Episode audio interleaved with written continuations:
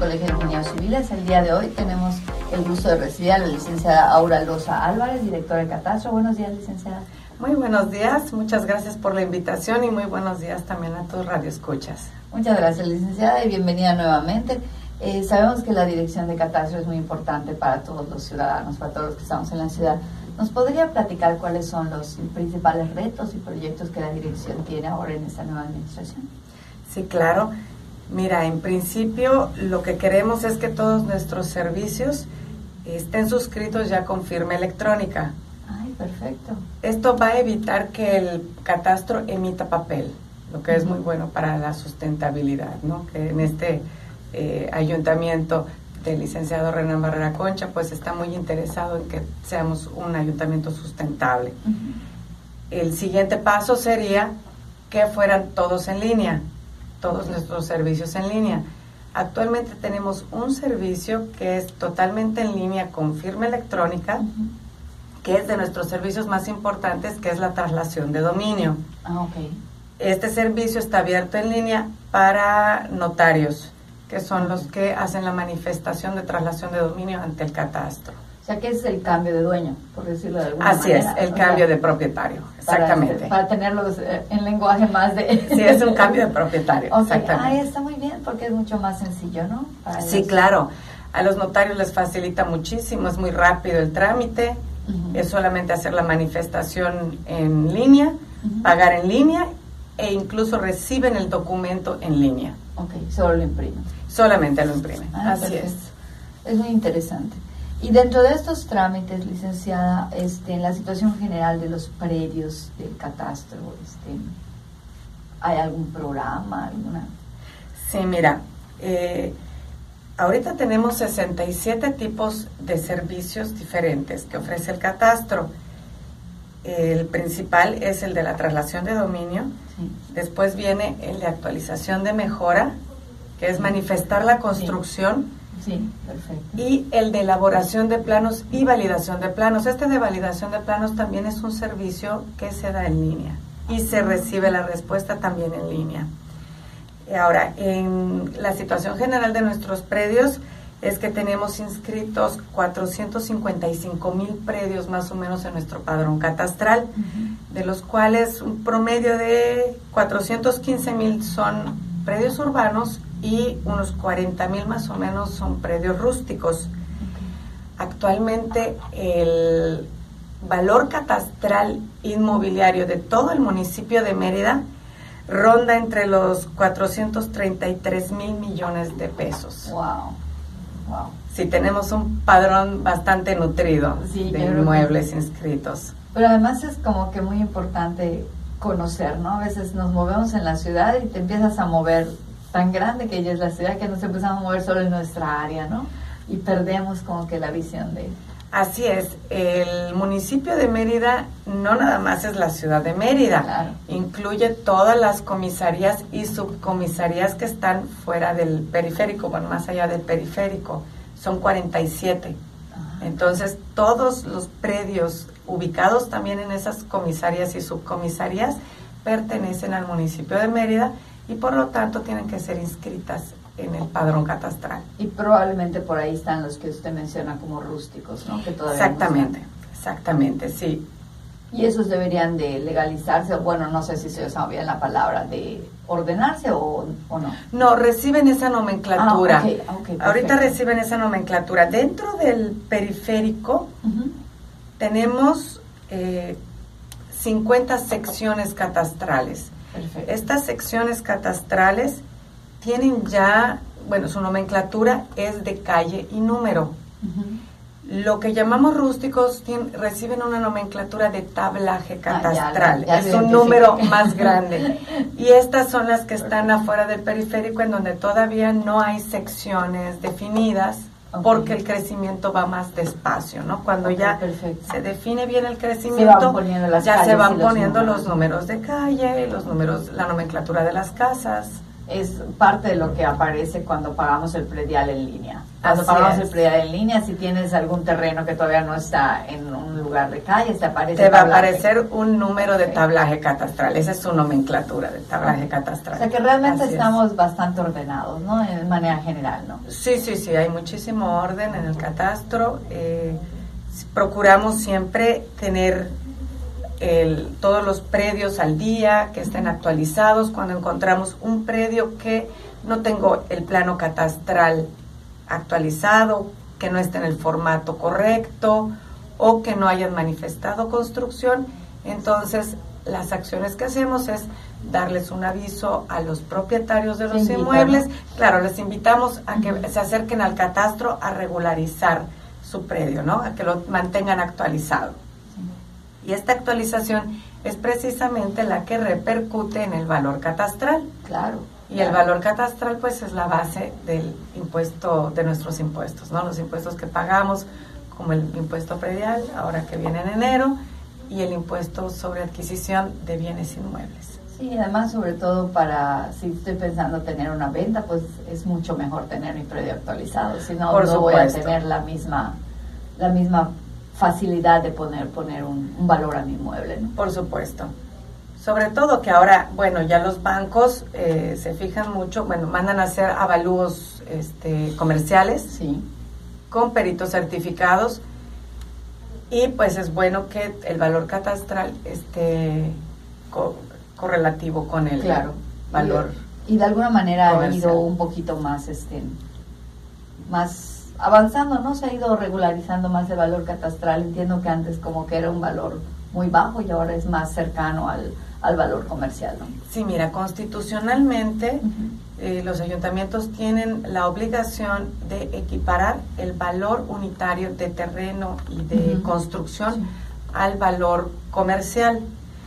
Esta acción impide eh, que haya lavado de dinero o que haya evasión fiscal.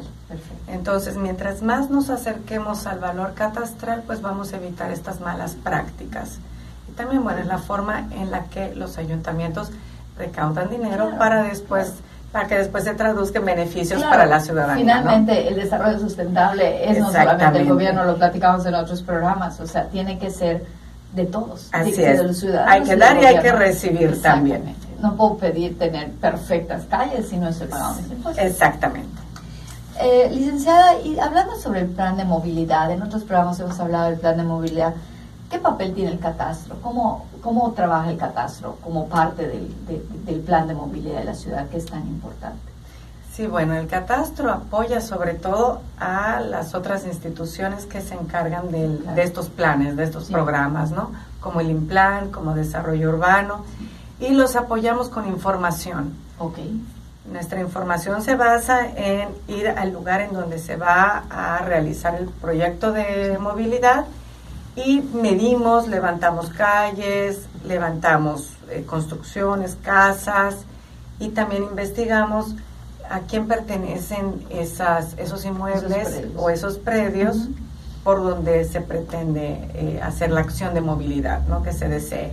Igualmente, si necesitan algún eh, predio que sea propiedad del municipio o nos solicitan algún predio para, para hacer algún proyecto, entonces tenemos una base de datos en la que podemos determinar qué predios tienen, qué medidas, qué superficies, en qué en qué localización se encuentran. el predio? ¿Por dónde pasaría el plan? Si es posible. De acuerdo a las necesidades que vaya teniendo ese programa, entonces nos solicitan y nosotros apoyamos con información.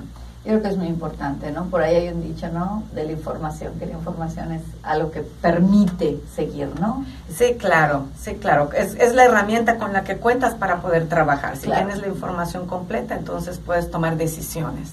Sí, dentro de esta información, arquitecto, eh, perdón, licenciada, hablamos mucho con arquitectos e ingenieros, mil disculpas. estábamos, este, en algún momento trabajamos con un grupo de estudiantes de la UADI en el en el geoportal, es también del catastro, ¿no? Creo que ahí es, es un punto muy, muy interesante. Habían como dos, había un, sistema de información geográfica y el geoportal. Eh, eh, ¿Lo vamos a mantener de la misma manera o se van a, como unir. El geoportal es muy accesible para los ciudadanos. Yo creo que casi cualquiera lo puede, lo puede este, accesar, ¿no? Sí, se van a mantener. Se van a los dos, sí. El geoportal es una herramienta fabulosa. Es fabulosa esta herramienta.